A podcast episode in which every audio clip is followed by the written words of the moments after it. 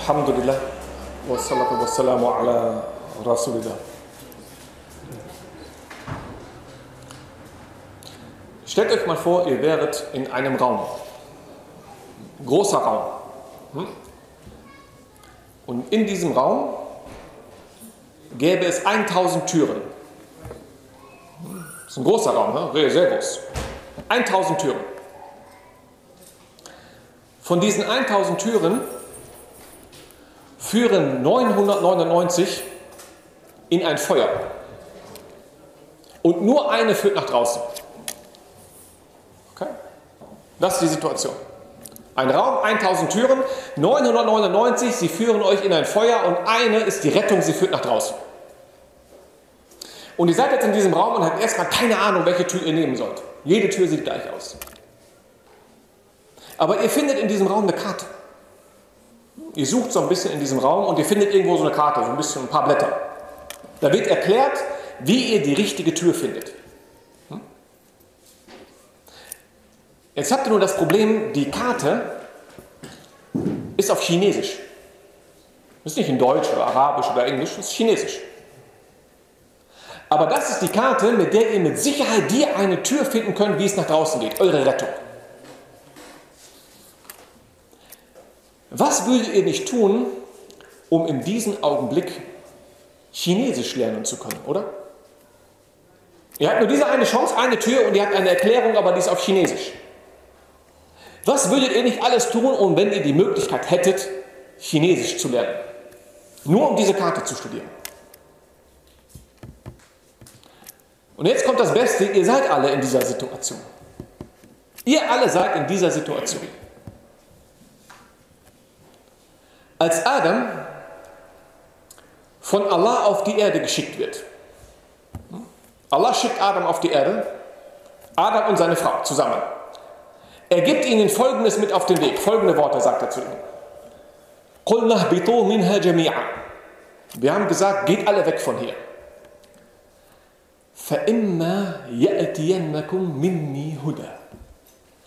Und wenn dann irgendwann zu euch meine Rechtleitung kommt, فمن تبع هداي فلا خوف عليهم ولا هم يحزنون. Wer dieser Rechtleitung folgt, das was da steht. Hm? Wer dieser Rechtleitung folgt, keine Angst hat er und er wird nicht traurig sein. والذين كفروا وكذبوا بآياتنا أولئك أصحاب النار هم فيها خالدون. Diejenigen, die ungläubig sind und das leugnen, sie werden im Feuer wohnen für immer. Das ist die Situation. Allah hat die Menschen hier auf die Erde geschickt, hat ihnen gesagt, irgendwann kommt zu euch meine Rechtleitung. Und wenn ihr der folgt, ihr geht ins Paradies. Macht ihr das nicht, geht es woanders hin. Was ist die Rechtleitung, die wir von Allah bekommen haben, die wir befolgen sollen? Ist der Koran oder nicht? Wir haben diesen Koran von Allah bekommen. Und Allah sagt dir, das ist dein Weg ins Paradies. Das ist deine Rechtleitung. Das ist der Weg, um diese eine Tür von den ganzen 1000 Türen zu finden, die dich nach draußen führt. Und es gibt keinen anderen Weg als diesen. Und er hat uns das nicht nur so einfach mit auf den Weg gegeben. Allah hat uns eine Institution mit auf den Weg gegeben, dass wir den Koran jeden Tag lesen. Der Muslim kommt nicht daran vorbei. Jeden Tag muss er den Koran lesen. Wo lesen wir jeden Tag? Wie oft lesen wir jeden Tag Koran? Mindestens. Fünfmal oder nicht? Fünfmal. Mindestens liest du fünfmal am Tag den Koran. Und von dem ganzen Koran, das sind insgesamt 114 Suren, gibt es eine Sura, die liest du nicht nur mindestens fünfmal am Tag, du liest sie in jedem deiner fünf Gebete, in jeder Raka. Mindestens. Ohne diese eine Sura ist dein Gebet überhaupt nicht gültig. Welche Sura ist es? Al-Fatiha. Was ist Al-Fatiha? Sie steht nicht nur zu Beginn deines Gebetes und sie steht zu Anfang des Korans. Wenn du den Koran aufschlägst, das erste, was du liest, ist Al-Fatiha. Es ist diese Sura. Die Frage ist jetzt, warum hat Allah das gemacht? Warum? Warum ist ausgerechnet diese Sura eine Säule des Gebets? Ohne sie ist das Gebet ungültig. Wieso ist das so? Die Antwort findet ihr selber in der Sura. Wenn ihr diese Sura einmal Vers für Vers durchlest und euch klar macht, was das bedeutet, was dort überhaupt steht. Ihr werdet verstehen, warum ihr das in jedem Gebet lest und warum diese Sura am Anfang des Korans steht.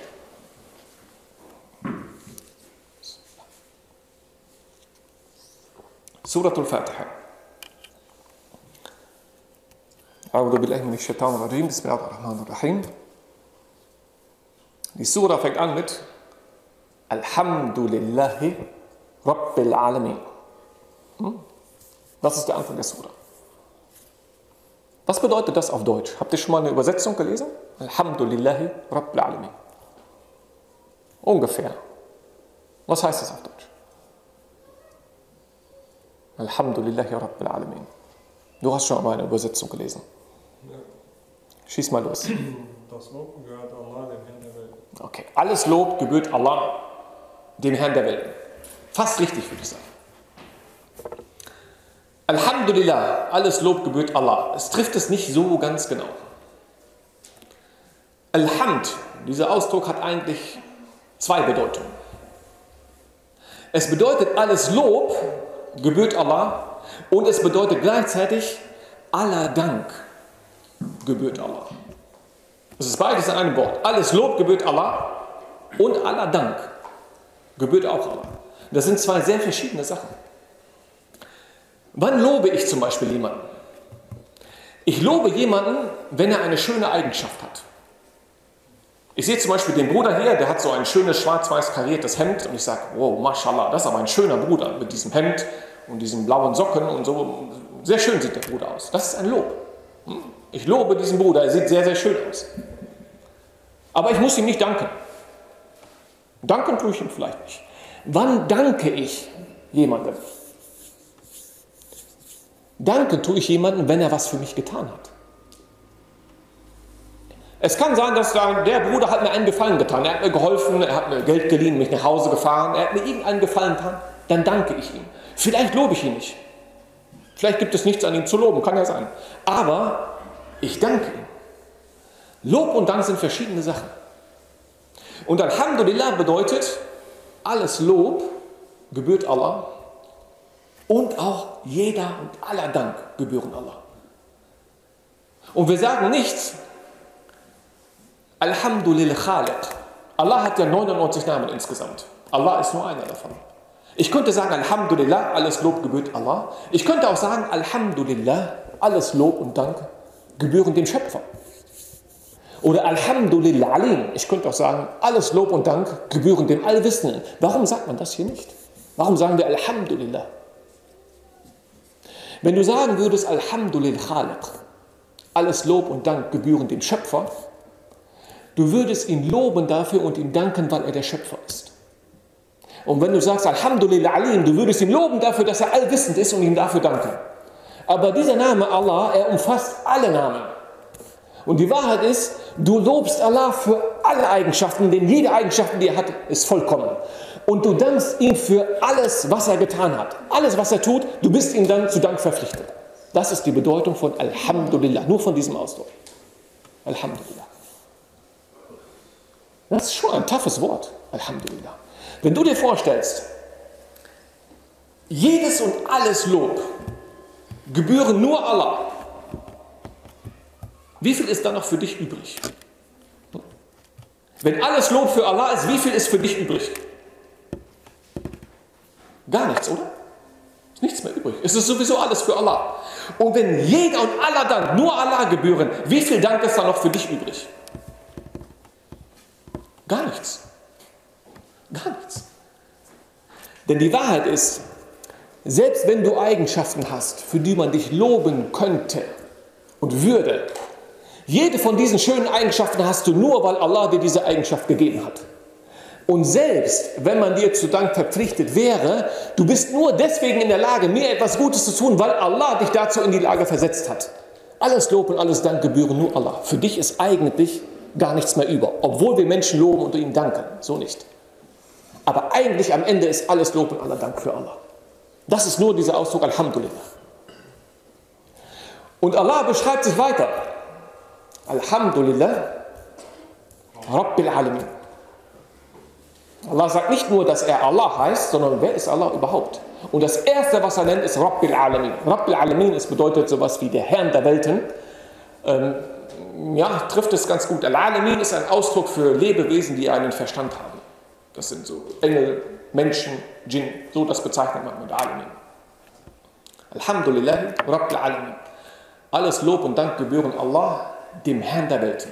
Das erste, was er dir sagte, ist, er ist der Herr der Welten und damit der Herr von jedem Einzelnen hier. Hm? Allah ist der Herr. Okay. Wenn Allah dein Herr ist, das sagt er hier. Wer bist du dann? Obwohl das hier nicht steht. Aber wer bist du? Allah ist der Herr und wer bist du? Der Diener. Fast richtig. Weißt du, was ein Diener ist? Ein Diener ist jemand, der macht einen Arbeitsvertrag mit dir. Du kannst einen Diener anstellen. Du machst mit ihm einen Vertrag, er arbeitet von Montag bis Freitag von 8 Uhr bis 16 Uhr. Der hat Anspruch auf Gehalt, auf äh, Krankenversicherung, auf Urlaub, sechs Wochen Urlaub im Jahr, das ist ein Diener. Aber wir sind nicht Diener von Allah. Wir haben nicht einen Vertrag, den wir kündigen können. Wer sind wir? Sklaven. Wir sind nicht Diener von Allah, wir sind Sklaven. Und in diesem einen Vers von Surat al-Fatiha, da werden schon 90% der ganzen Probleme der Atheisten gelöst. Die haben ein Problem mit dieser Aussage. Habt ihr schon mal eine Diskussion mit einem Atheisten geführt? Ich hatte sehr viele in meinem Leben. Sehr viele. Du fragst ihn, warum glaubt er nicht an Allah? Und er gibt dir irgendeine Erklärung. Aber je länger du mit ihm diskutierst, irgendwann kommst du dahin, dass er dir sagt, warum ist das so schwer im Leben? Warum habe ich so schlimm? Warum habe ich eine schlimme Krankheit? Warum ist meine Mutter so früh gestorben? Warum ist meine Frau weggelaufen? Warum hatte ich Probleme im Studium? Warum hat das mit der Ausbildungsstelle nicht geklappt? Warum war ich in der Schule so schlecht? Warum, warum, warum hatte ich so schlimm im Leben? Das ist ein Problem. Das ist nicht nur von den Atheisten. Wisst ihr, was mich schockiert? Ich höre das manchmal von den Muslimen. Ich höre dasselbe manchmal von den Muslimen. Warum ist mein Leben so schwer und warum habe ich so viele Probleme, wo doch Allah da ist? Und wisst ihr was? Wer so redet, er glaubt, das ist umgekehrt. Er glaubt, er selber ist der Herr und Allah ist sein Sklave. Er glaubt, Allah ist dafür da, um ihm ein schönes Leben zu machen. Allah muss seine Probleme alle lösen. Das ist die Aufgabe von Allah. Wenn ich ein Problem habe und eine Schwierigkeit, Allah ist nur dafür da, um das aus dem Weg zu räumen. Das ist seine Funktion. Und wenn er dieser Funktion nicht nachkommt, wenn der Sklave seinen Job nicht macht, dann wird er gefeuert.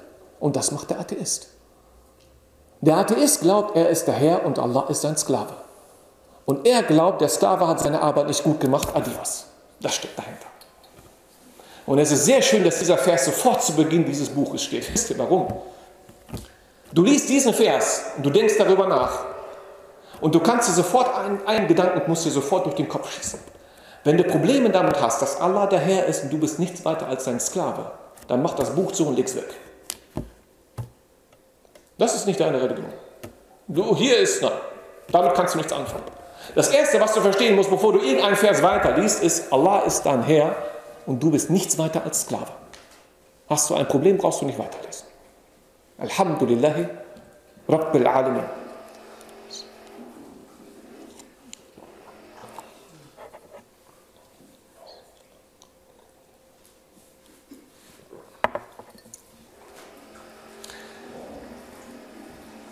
Wenn ihr mal so an die Sklaven in der Vergangenheit denkt, zum Beispiel in Amerika, die haben ja Millionen davon aus Afrika geholt. Diese Sklaven haben die ihren Herrn geliebt oder gehasst? Gehasst. Die haben ihre Herren gehasst, aber von ganzem Herzen. Haben die ihren Herren gedankt oder eher das Gegenteil?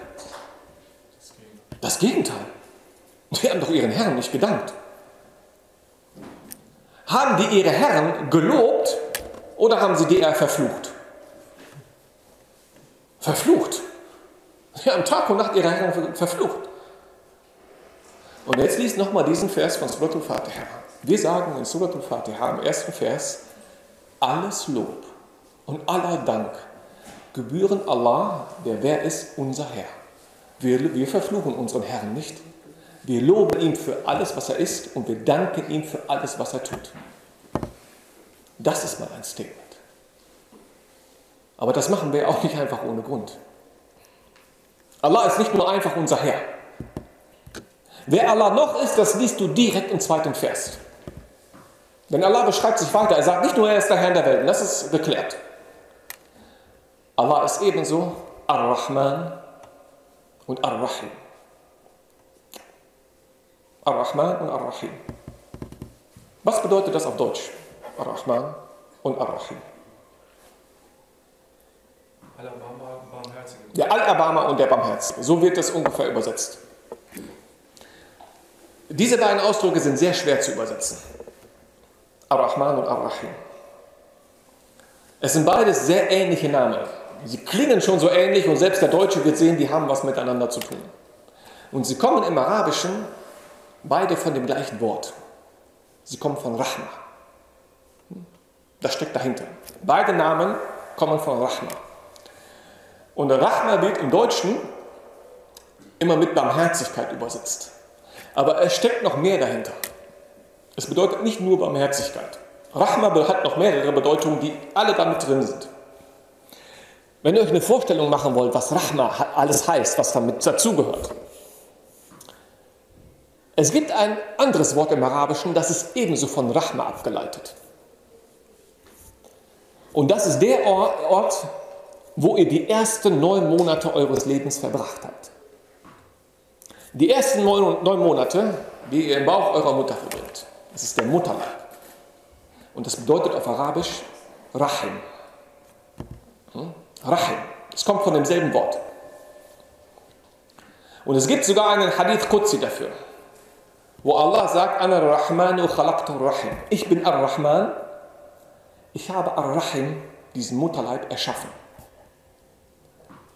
Und ich habe es von einem Namen von mir abgeleitet, von Ar-Rahman.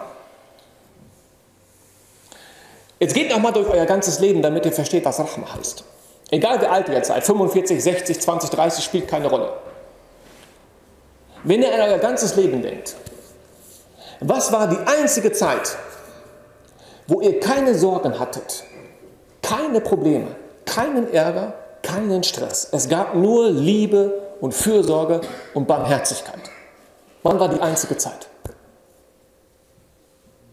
Das waren die ersten neun Monate, wo ihr noch im Leib eurer Mutter wart. Danach fängt sofort der Stress an. Im selben Augenblick. Sobald das Kind geboren wurde, es fängt sofort an zu schreien. Es ist kalt und ich muss jetzt für mein Essen selber sorgen und ich muss anfangen zu atmen. Ne? Das ist erstmal sofort Arbeit. Und das hört ja nicht auf, der Stress. Die ersten Monate als Baby sind nur Stress. Es kann ja nicht sagen, was es will. Es möchte irgendwas, es muss nach seiner Mutter schreien. Und jetzt hat die Mutter das nicht richtig verstanden, es muss noch lauter schreien. Das ist nur so. Und dann wird das Baby älter, es geht zur Schule. Irgendwann stimmen die Noten nicht mehr, das Kind kommt nach Hause, der Vater holt den Gürtel raus. Das gibt es nur in euren Familien, bei uns war das nicht so. Das ist Stress nach Stress. Wirklich, den Gürtel gibt es nur bei euch. Das ich ich kenne das nur aus Geschichten. Wir würden unsere Eltern verklagen, aber das ist eine andere Sache. Nein, aber es gibt nur Stress. Und danach denkst du, wow, ich habe so als Schüler immer gedacht, wenn ich endlich 18 bin, ich kann machen, was ich will, das ist ein tolles Leben, fängt an das Gegenteil. Jetzt musst du anfangen zu arbeiten. Du hast deine Familie, um die du dich kümmern musst, es ist noch mehr Stress. Du hast eigene Kinder, es ist noch mehr Stress. Es geht nur Stress nach Stress bis zum Lebensende, es ist nur Stress, nur Ärger, nur Sorge. Der einzige Zeitpunkt, wo es das alles nicht gab, es gab nur Liebe und Fürsorge, das sind die ersten neun Monate und das ist Rahma. Rahma ist nicht nur Barmherzigkeit. Diese Liebe und Fürsorge ist mit da drin. Ar-Rahman und Ar-Rahim. Wir kommen der Sache näher. Was bedeutet jetzt Rahman? Ar-Rahman. Ich sage jetzt mal nur rein sprachlich, wenn man das so sprachlich betrachten würde, was es bedeutet. Es gibt im Arabischen mehrere Wörter, die enden auch mit an. Es gibt zum Beispiel Ta'ban. Ta'ban ist, wenn du sehr müde bist. Oder Jo'an, wenn du hungrig bist. Oder Ratban. Ratban ist, wenn du wütend bist, sehr wütend. Alles Wörter, sie enden mit an. Ihr kennt ein Wort, kennt ihr alle. Jeder, auch wenn er gestern konvertiert ist, ein Wort, das endet auf an im Arabischen. Welches ist das? Selbst wenn du gestern konvertiert bist, ein Wort kennen alle. Allah endet nicht auf an. Koran. Koran. Dieses Wort endet. Was bedeutet Koran? Koran heißt eigentlich etwas, was gelesen oder rezitiert wird, aber weil es auf an endet, Koran, es ist etwas, was sehr oft, immer und immer wieder gelesen und rezitiert wird. An drückt am Ende etwas Extremes aus, übertrieben. Diese Wörter auf an, sie haben immer diese, so wie Rotbahn ist, wenn du richtig wütend bist. Dann sagt man Rotban. Oder Jo'an, wenn du hungrig bist. Also wenn immer Ramadan 19 Stunden Fasten am Ende, uh, du fängst, du denkst, du kannst jemanden umbringen für etwas zu essen. Also das ist richtig. Oder Ta'ban, wenn du, du bist müde, dass du umfällst und du denkst, du stirbst. Die Wörter auf An im Arabischen sind immer, sie drücken eine Übertreibung aus. Übertreibung, das ist sehr viel, sehr extrem, sehr oft. Und das ist auch Ar-Rahman. Ar-Rahman bedeutet nicht nur barmherzig und liebevoll. Ar-Rahman, es bedeutet übertrieben, liebevoll und barmherzig. Mehr als du dir vorstellen kannst. Viel mehr. Das ist eine der Bedeutungen. Ar-Rahman. Wenn ihr mal an solche Wörter denkt wie Radban, wütend, oder Ta'ban, müde. Wenn ich sagen würde, er ist wütend, sage ich damit, er ist immer wütend, 80 Jahre lang, 24 Stunden, oder er ist jetzt gerade wütend. Wenn ich sagen würde, der Bruder ist wütend, Radban. Jetzt, jetzt in diesem Augenblick, nicht immer. Der Bruder ist nicht immer wütend, er ist jetzt wütend. Wenn ich sage, er ist wütend, ich meine jetzt. Oder wenn ich sage, Ta'ban, der Bruder ist müde. Ich sage damit, er ist jetzt müde. Der ist nicht immer müde. Der ist ja nicht 80 Jahre lang müde, jeden Tag. Wörter, die auf an aufhören, sagen, er ist so in diesem Augenblick, nicht unbedingt immer. Ar-Rahman bedeutet, Allah ist übertrieben liebevoll und barmherzig. Jetzt, in diesem Augenblick. Aber nicht unbedingt immer. Rein sprachlich sage ich das, ne? nur von der Sprache. Das ist eigentlich ein Schock, wenn man das Wort hört. Er ist sehr, sehr barmherzig und liebevoll. Jetzt, in diesem Augenblick, aber nicht unbedingt immer. Und wenn du jetzt Angst kriegst, wirst du, wow, nicht immer unbedingt. Er ist auch Ar-Rahim. Und Ar-Rahim ist genau umgekehrt. Ar-Rahim bedeutet, er ist immer barmherzig, aber nicht unbedingt jetzt. Das klingt komisch, oder? Immer, aber nicht jetzt. Hä? Wie kann das sein? Wenn ich zum Beispiel sage, der Bruder ist klug oder vernünftig, ein sehr vernünftiger Bruder, heißt das, er ist immer vernünftig und er flippt nie aus und macht was Dummes?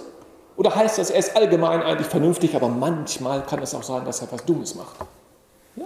Manchmal macht er vielleicht was Dummes, aber er ist vernünftig. Oder wenn ich sage, das ist ein sehr ruhiger Bruder. Hm? Der Bruder hier ist sehr, sehr ruhig. Heißt das, er flippt niemals aus? Nein, das passiert. Aber er ist eigentlich immer ruhig. Es kann aber passieren, dass er mal ausflippt. Und sprachlich ist Ar-Rahim genauso. Er ist eigentlich immer barmherzig, aber jetzt, in diesem Augenblick, weißt du nicht. Jetzt kombinierst du die beiden. Ar-Rahman ist übertrieben liebevoll und barmherzig in diesem Augenblick. Nicht immer. Und wenn du Angst kriegst, er ist auch Ar-Rahim. Keine Sorge. Er ist auch immer übertrieben liebevoll und barmherzig. Die Kombination, du hast keine Sorgen mehr. Das ist wie die ersten neun Monate in deinem Leben. Du hast keine Angst mehr, keine Sorgen. Und wenn Allah das erwähnt, er erwähnt immer Ar-Rahman zuerst. Denn deine erste Sorge ist jetzt. Deine erste Sorge ist, wie du die Miete für diesen Monat bezahlst. Nicht, wie du die Miete in zehn Jahren bezahlst. Diesen Monat hast du die Sorge, wie bezahlst du deine Miete. Allah ist Ar-Rahman. Er ist jetzt barmherzig und liebevoll. Keine Sorge. Wenn das geklärt ist, jetzt machst du dir Sorgen um die Zukunft. Erstmal jetzt, immer erstmal jetzt. Wenn du abends von der Arbeit nach Hause kommst und du fragst deine Frau, was gibt es zu essen? Und die sagt dir, für Sonntag habe ich ein Menü vorbereitet. Es gibt Suppe und Hähnchen und Couscous und... Jetzt will ich wissen, was es gibt. Sonntag interessiert mich nicht. Deine erste Sorge ist jetzt. Wenn das geklärt ist, jetzt machst du dir Sorgen um Sonntag, um die Zukunft. Und Allah ist auch Ar-Rahim. Die Kombination von beiden, es lässt sich entspannt leben. Nicht entspannt leben, aber du weißt, wer ist der Herr, von dem du sagst Alhamdulillah. Alhamdulillah Rabbil Alamin, Ar-Rahman Ar-Rahim. So. Wir haben ja gesagt, wir sind die Sklaven von Allah. Und jetzt stell dir vor, du weißt, Allah ist dein Herr und du weißt nichts weiter von ihm, außer dass er liebevoll und barmherzig ist. Das ist alles, was du weißt. Was passiert jetzt? Ich habe selber mal früher als Lehrer gearbeitet, einige wissen das. Und ich wollte als Lehrer immer der coole Typ sein mit meinen Schülern. So der Best Friend, der gute Freund. Mit mir kann man Witze machen und wir bringen Zeit zusammen und äh, wir sind auf einer Augenhöhe, ne? wir sind alle Kumpels und so. Hey, ihr könnt immer zu mir kommen und wir machen eine coole Zeit und so weiter. So wollte ich sein mit den Schülern. Ratet, was mit meinen Schülern passiert ist. Die haben nach drei Monaten gemacht, was sie wollten. Die haben alle Grenzen überschritten. Das war zwar gut gemeint von mir, ich wollte auch eine gute Beziehung mit denen haben, aber das sind meine Schüler. Wenn du nur cool und lieb und nett zu denen bist, die nutzen das sofort aus. Das merken die sehr schnell, was das für ein Typ Lehrer ist und was sie machen können und was nicht. Wenn du von Allah nur wüsstest, dass er liebevoll und barmherzig ist, die Sklaven von Allah, sie würden machen, was sie wollen. Seine Sklaven, die machen, was sie wollen. Aber er ist nicht nur Ar-Rahman und Ar-Rahim. Er ist auch noch Maliki Yawmiddin, der Herrscher am Tage des Gerichts. Nicht nur liebevoll und barmherzig, er ist der Herrscher am Tage des Gerichts. Yawmiddin, der Tag des Gerichts. Der Tag des Gerichts, wenn man das so rein sprachlich betrachtet, ist ein Tag, wo jeder das bekommt, was er verdient. Es gibt auf Arabisch so ein Sprichwort, Kema tudinu tudan. Das kennen die Araber unter euch. Kema tudinu tudan. Wenn man das übersetzen wollte, ist so, wir haben einen Übersetzer, Bruder. Wie würdest du es auf Deutsch wiedergeben?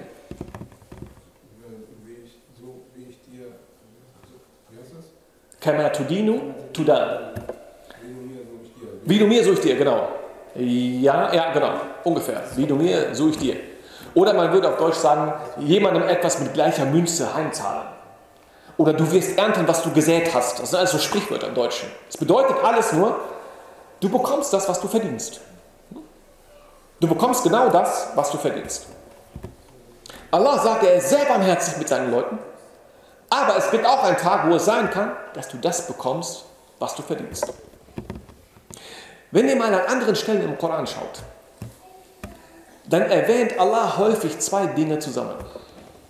Seine Rahma, seine Barmherzigkeit und direkt danach seine Strafe. Häufig zusammen, direkt hintereinander.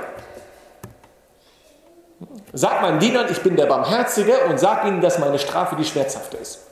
Beides ganz oft zusammen im Koran. Er sagt, er ist der Barmherzige und er erwähnt direkt danach seine Strafe. Interessanterweise in Surat al-Fatiha nicht. In Surat al-Fatiha sagt Allah, Ar-Rahman, Ar-Rahim, er ist der Barmherzige und der Liebevolle. Und er sagt jetzt nicht, er ist derjenige, der bestraft, sondern er ist derjenige, der Gerechtigkeit herstellt. Yawmuddin ist der Tag, wo jeder das bekommt, was er verdient. Das ist doch gerecht. Der Punkt ist, Allahs Gerechtigkeit hat die gleiche Bedeutung wie seine Bestrafung. Wenn wir vor Allah stehen, wir hoffen gar nicht, dass Allah mit uns gerecht ist. Mach niemals Dua, dass Allah mit dir gerecht ist. Wir hoffen auf Allahs Barmherzigkeit. Wenn Allah mit dir gerecht ist, am Tag der Auferstehung ist die Sache erledigt. Wenn Allah dein Buch nimmt und er schaut dir eins nach dem anderen, schaut er an, was du getan hast. Und er wird dich für alles gerecht belohnen. Hm? Du bekommst nur, was du verdienst. Dann ist der Tag vorbei. Du hast keine Chance auf Rettung. Der Prophet sagte, niemand geht ins Paradies außer durch Rahmatullah, durch die Barmherzigkeit Allahs. Die, Leute fragen ihn, auch du nicht, ja Rasulullah? Der sagt auch ich nicht. Ich gehe auch nicht da rein in meine Taten weil die Rechnung so gut ist. Ne?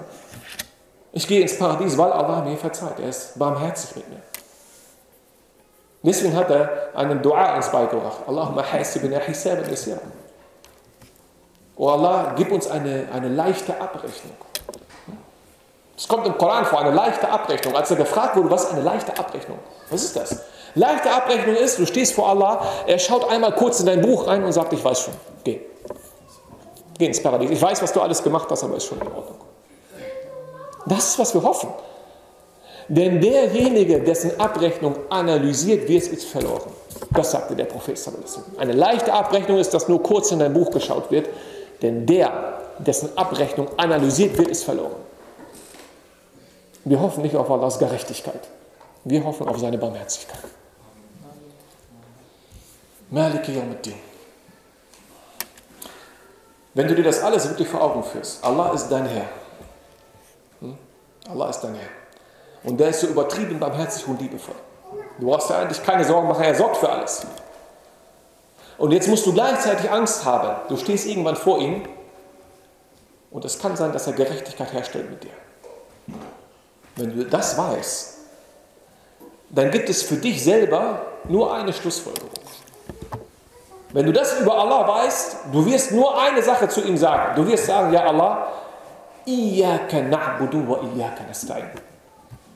Wenn du verstanden hast, wer Allah ist und was passiert und du stehst vor ihm, du wirst zu ihm sagen, Iyaka na'budu wa iyaka nasta'in.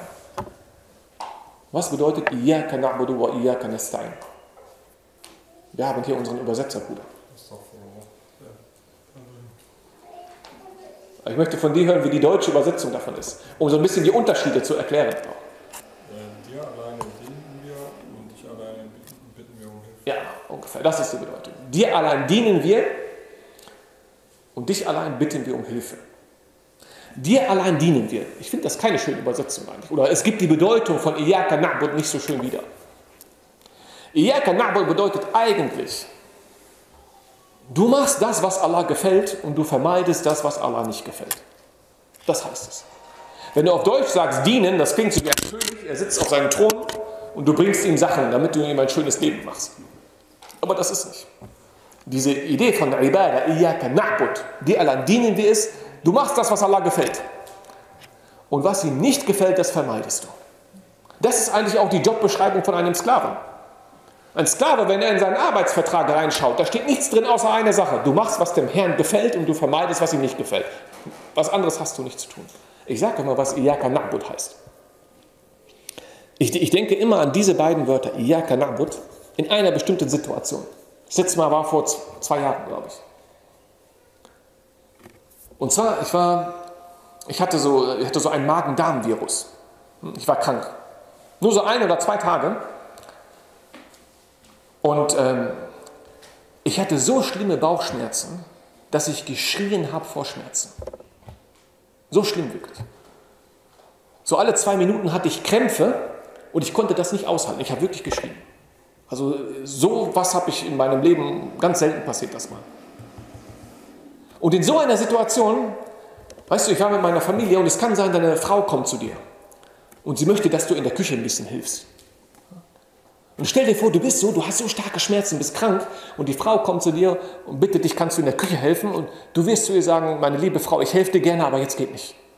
Bitte mach dein Ding alleine, jetzt geht nicht. Oder die Kinder kommen zu dir, ich habe drei Kinder und drei Söhne, äh, richtige Söhne, also Allahumma barik, möge Allah sie rechtschaffen machen. Die kämpfen gerne mit ihrem Vater. Aber in so einer Situation, die, die, deine Kinder kommen und sie, du liebst ja deine Kinder und sie wollen mit dir spielen und kämpfen und so weiter und Papa mach doch und du wirst sagen, meine Kinder, bitte schön, jetzt nicht, wirklich, bitte, ich kann nicht. Deine Mutter wird anrufen und sie will von dir einen Gefallen, kannst du vorbeikommen, mir beim Einkaufen helfen und so weiter und du wirst sagen, Mama, wirklich, ich kann jetzt gerade nicht. Es geht mir so schlecht, keine Chance. Es war so eine Situation, egal wer kommt, du schickst sie nach Hause. Bitte lass mich in Ruhe, bitte, ich kann jetzt nicht. Und so war der Tag für mich. Der Tag ging weiter und weiter, bis die Zeit für das Maghrib-Gebet kam. Jetzt kam nicht ein Mensch zu mir und hat was von mir verlangt. Allah war derjenige, der von mir verlangt hat. Du musst Wudu machen und bete.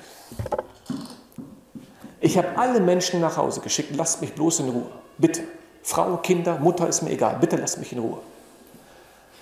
Aber Allah verlangt von dir eine Sache und es gibt keine Diskussion über einen Befehl Allahs. Ganz egal, was deine Situation ist.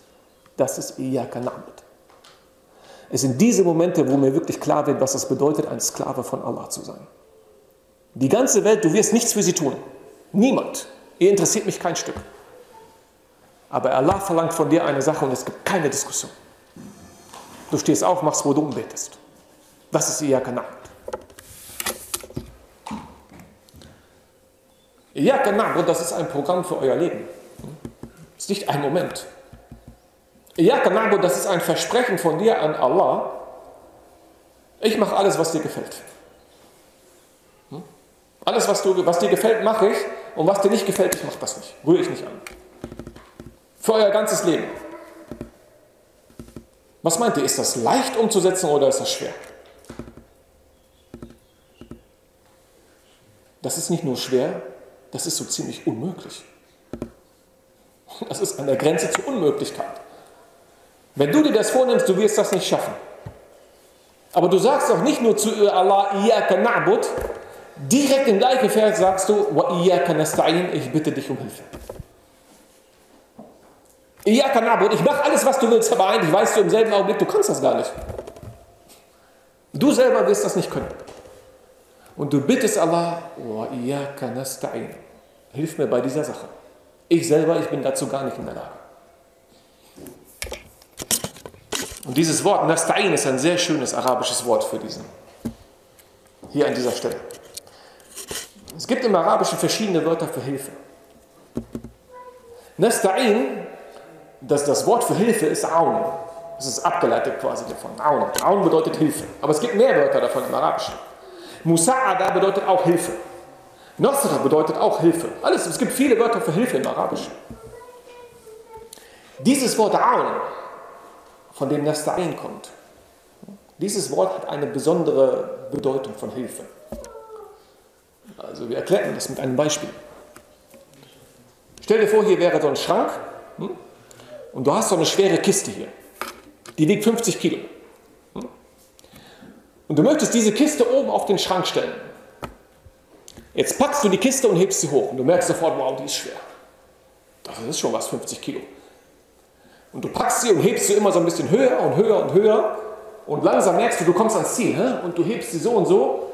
Und du willst sie jetzt oben auf den Schrank stellen und du merkst, für die letzten 10 Zentimeter fehlt dir die Kraft.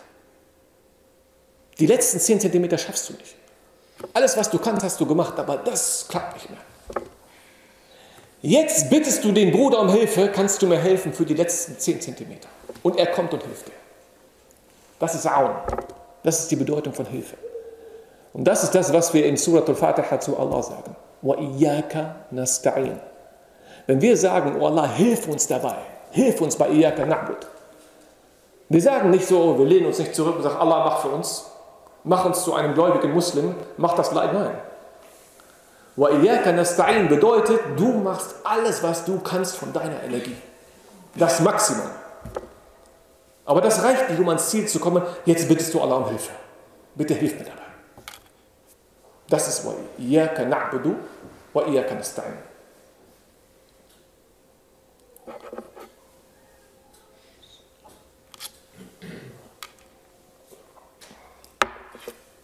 Iyaka na'budu wa iyaka.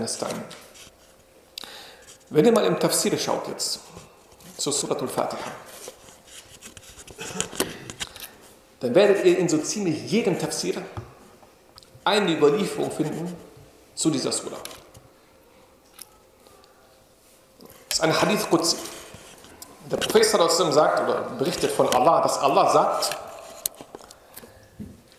ich habe das Gebet zwischen mir und meinem Diener in zwei Hälften geteilt. Hm? Allah sagt, ich habe das Gebet, das Gebet, was du verrichtest, die fünf Gebete, Fajr, Asr, das alles. Ich habe das Gebet zwischen mir und meinem Diener in zwei Hälften geteilt. Eine Hälfte ist für mich, eine für meinen Diener. Was ist das? Okay. Allah sagt, er hat das Gebet aufgeteilt, ein Teil für dich, ein Teil für mich. Und jetzt geht der Hadith weiter. Wenn mein Diener im Gebet steht und er liest, Alhamdulillahi Rabbil Alamin, dann antworte ich ihm, mein Diener hat mich gelobt. Das ist eine Antwort von Allah. Wenn du eben hier im Gebet gestanden hast, wir haben Asr zusammen gebetet, und du hast in der ersten Raka Alhamdulillahi Rabbil Alamin gelesen. Allah antwortet dir im Gebet, als wenn er stolz auf dich wäre. Mein Diener hat mich gelobt. Schau mal. Du sagst Alhamdulillahi Rabbil Alamin, Allah antwortet, mein Diener hat mich gelobt. Und wenn mein Diener weiterliest, Ar-Rahman Ar-Rahim, dann antworte ich ihm, mein Diener hat mich gerühmt. Und wenn er weiterliest, Maliki Yawmiddin, dann antworte ich ihm, mein Diener hat mich gepriesen. Und wenn er weiterliest, Iyaka na'budu wa iyaka nasta'in, dann antworte ich ihm, das ist zwischen mir und meinem Diener. Und mein Diener bekommt das, worum er bittet. Das ist das Gespräch im Gebet zwischen dir und Allah. Du liest Al-Fatiha und Allah beantwortet jeden Vers. Stellt euch das vor und macht bitte immer eine Pause danach. Allah antwortet dir im Gebet. Das Schöne ist, wenn du liest, wa Allah sagt, das ist eine Sache zwischen mir und meinem Diener. Das ist zwischen mir und ihm. Und er sagt weiter, mein Diener bekommt das, worum er bittet. Wow. Jackpot, oder? Allah sagt, mein Diener bekommt das, worum er bittet. Wenn mein Diener Dua macht, ich gebe es ihm. An dieser Stelle. Aber jetzt machen wir nicht einfach irgendeinen Dua. Allah gibt dir sowieso nicht die Auswahl, was du an Dua machst. Den Dua, den du jetzt machst, wo Allah dir die freie Auswahl gegeben hat, du bekommst das, worum du bittest. Den Dua, den du machst, liest du direkt im nächsten Vers. Ihdina sarat al-mustaqim. Leite uns den geraden Weg. Wenn Allah dir die Möglichkeit gibt, dir irgendeinen Dua auszusuchen und er wird garantiert erhört, gibt es keinen anderen außer diesen. Ihdina sarat al-mustaqim. Alles andere hilft dir sowieso nicht.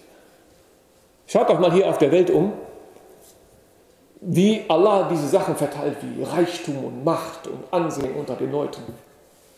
Das sind zum Teil die schlimmsten Menschen. In Südamerika siehst du Drogendealer, sie haben eine riesen Villa mit Swimmingpool, sie haben Geld ohne Ende, alles und so. Er ist ein Verbrecher. Er ist auch bei Allah ein Verbrecher. Ja, du willst eine Million dir nehmen. 100 Millionen, nimm 100 Millionen. Aber irgendwann nach deinen 60 oder 80 Jahren stehst du vor Allah. Und die einzige Frage, die dann zählt, hast du diese Rechtleitung diese Hidayah bekommen oder nicht. Alles, was davor war, ist weg. Niemand interessiert es.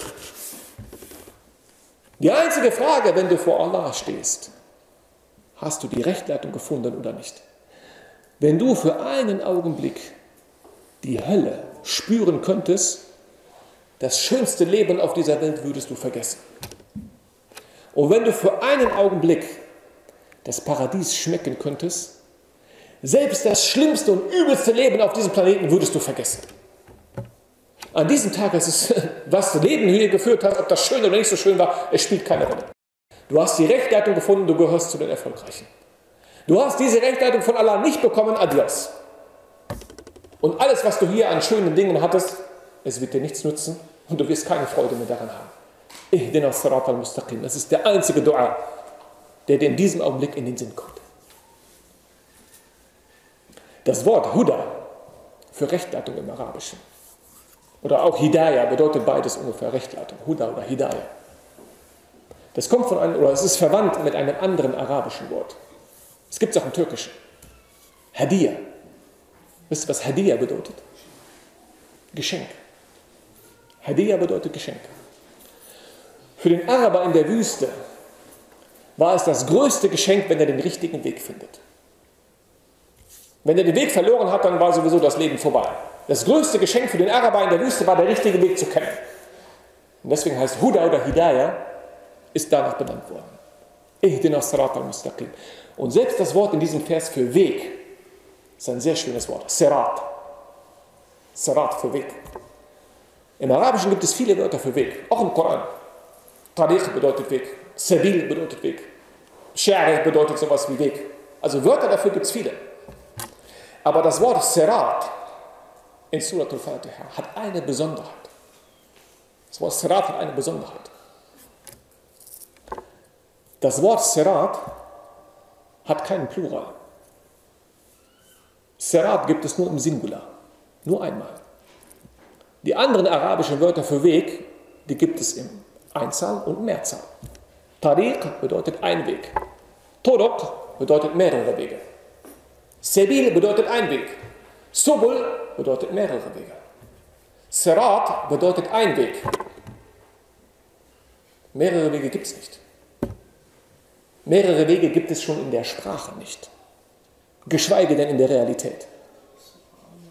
Wir glauben gar nicht, dass es mehrere Wege zu Allah und alle Religionen und so weiter. Nein, nein, nein, nein. Es gibt genau diesen einen Weg. Sirat bedeutet am Ende, du kannst nicht einmal in der Sprache diese Idee formulieren, dass es mehrere Wege geben könnte. Das geht gar nicht. Es gibt diesen einen. As-Sirat al-Mustaqim ist ein Weg. Nicht mal in der Vorstellung gibt es mehrere Wege. Ihdina as-Sirat al-Mustaqim. Sirat al-Ladina an'amta alayhim. Wenn du das Ganze so hörst, und du machst dir das wirklich bewusst, das sieht so aus, als wenn dieser Weg sehr schwer ist. Du bist Sklave von Allah und du machst ihm ein Versprechen, dass du alles machst, was er will. Das ist nicht leicht. Sehr schwer. Dieser Weg, wenn du das liest, du denkst, das ist ein sehr schwerer Weg. Aber wenn du Surat al-Fatiha weiterliest, dann kommt schon die Beruhigung. Ihdina Surat al-Mustaqim, leite uns den geraden Weg, von dem du denkst, der ist so schwer, dieser Weg, oder? Den kann man doch gar nicht schaffen.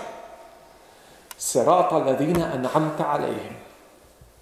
Den Weg derer, denen du früher schon mal diese Gnade erwiesen hast.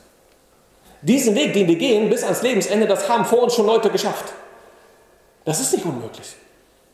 Es gibt Leute, die das geschafft haben. Sarat al-Ladina an'amta alayhim. Was sind das für Leute? Allah hat ihnen Gnade erwiesen. Diesen Weg gehen zu dürfen, das ist keine Strafe. Das ist eine Gnade von Allah. Dass er euch heute hier versammelt hat, dass ihr hier seid, sitzt als Muslime, das ist das größte Geschenk von Allah. Es ist eine Gnade von ihm, eine Ni'ma. Keine ist größer als diese.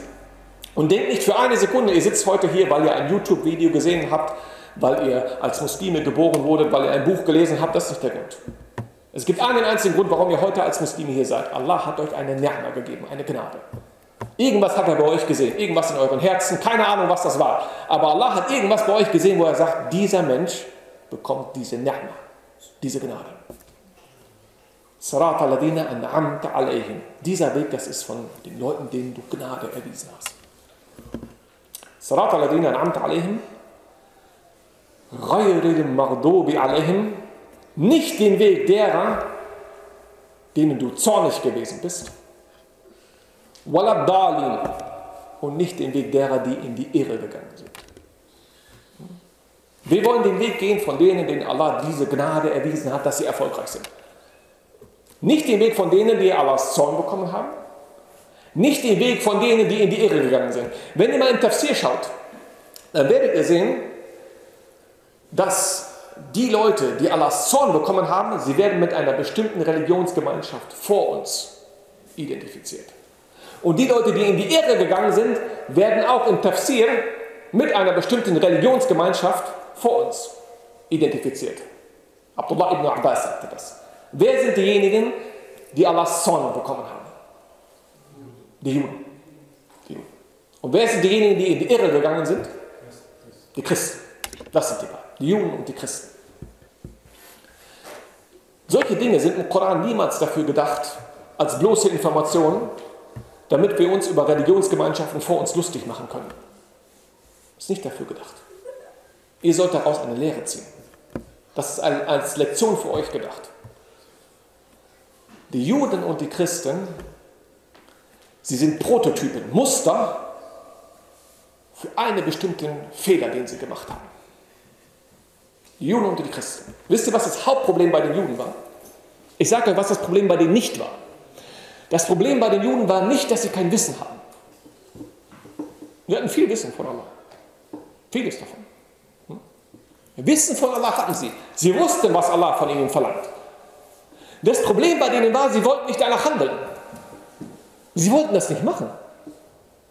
Und deswegen haben sie immer wieder Ausreden gesucht, um das irgendwie zu vermeiden. Allah sagt ihnen am Sabbat, am Samstag, sollt ihr nicht arbeiten. Ihr sollt auch nicht fischen. Was machen die Cleveren? Freitagabend schmeißen sie die Netze raus. Sonntagmorgen holen sie die Netze wieder. Wir haben Samstag nicht gefischt. Die Fische sind einfach reingegangen. Wir haben das nicht gemacht. Wir haben das nicht gemacht.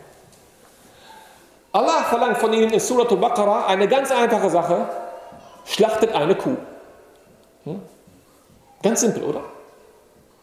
Aber anstatt dass sie hingehen und eine Kuh schlachten, was machen sie? Welche Farbe hat die Kuh?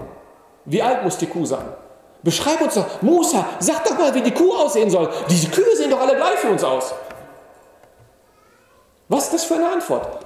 Wenn ich zu dem Bruder sage, Bruder, kannst du mir einen Apfel bringen? Hm? Einen Apfel. Dann geht der Bruder, holt einen Apfel. Wenn er anfängt zu fragen, Marcel, wie, wie muss der Apfel aussehen? Welche Farbe muss der haben? Wie alt muss der Apfel sein? Wo muss der liegen? Oder sag doch mal, Marcel, die Äpfel sehen doch alle gleich aus. Wie soll ich den richtigen Apfel für dich finden?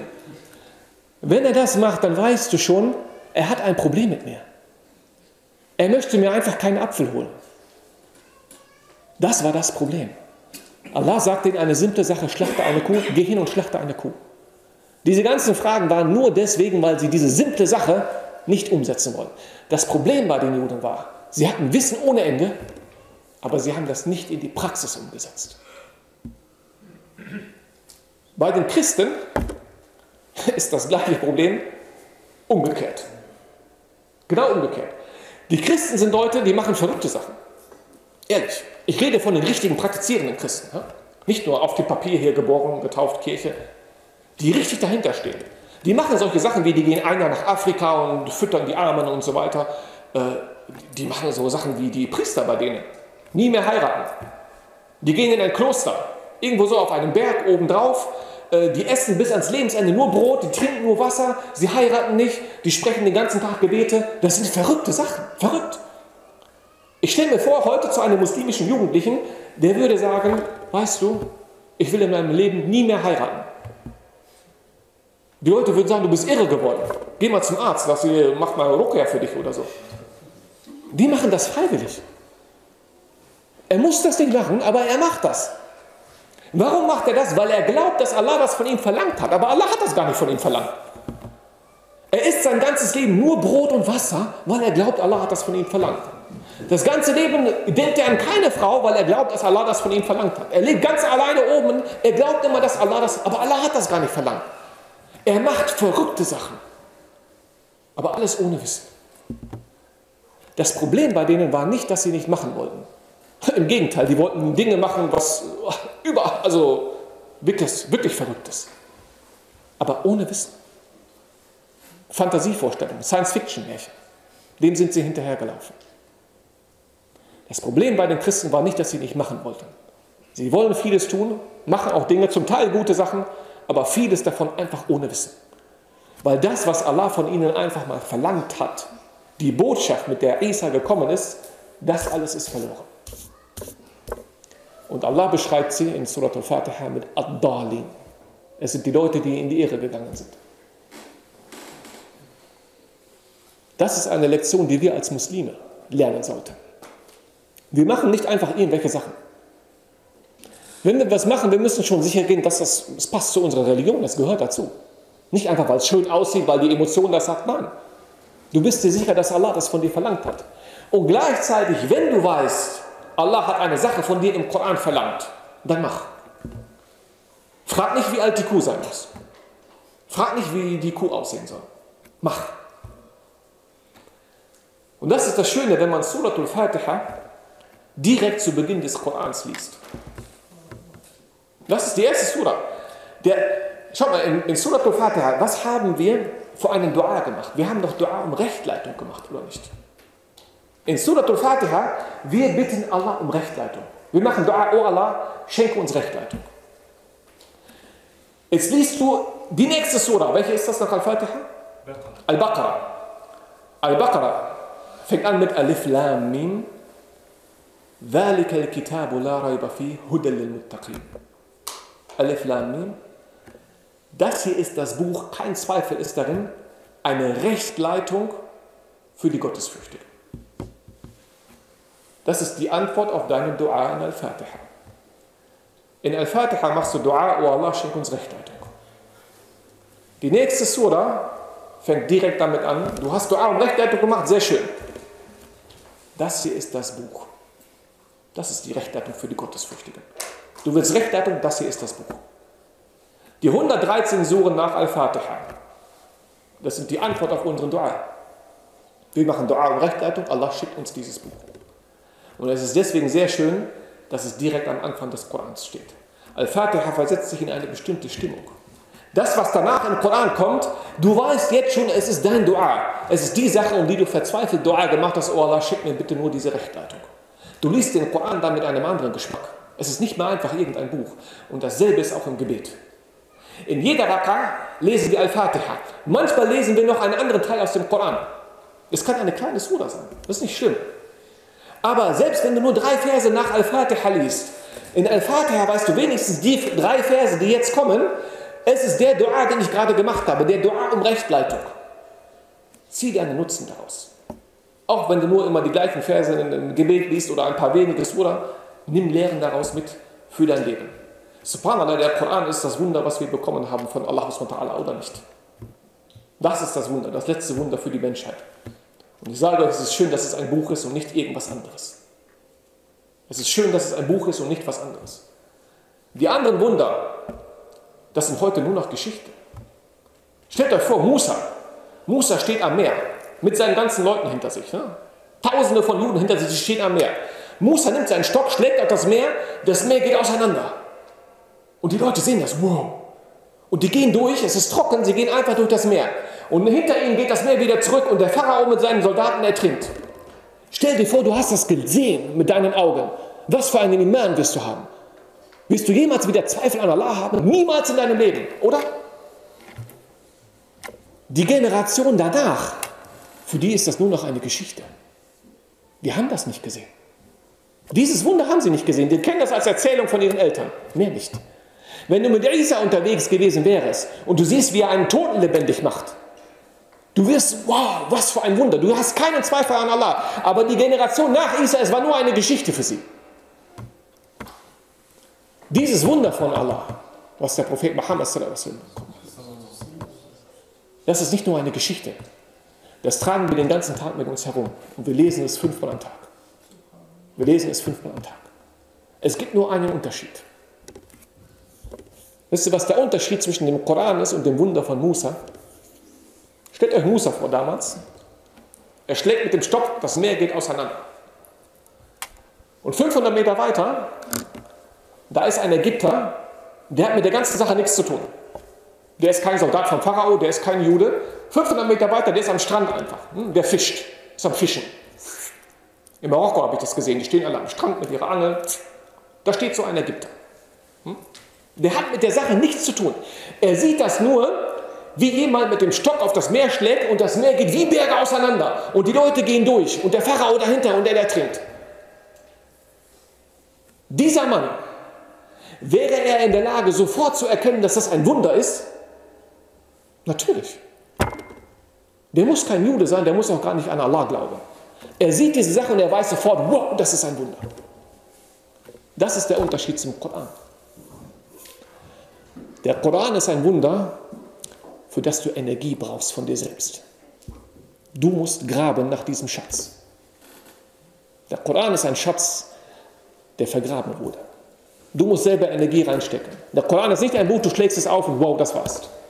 Du musst dich selber damit beschäftigen. Wenn du den Koran liest und studierst, betrachte ihn als einen Brief von Allah an dich adressiert. Du machst deinen Briefkasten auf, du findest das und der Absender ist Allah.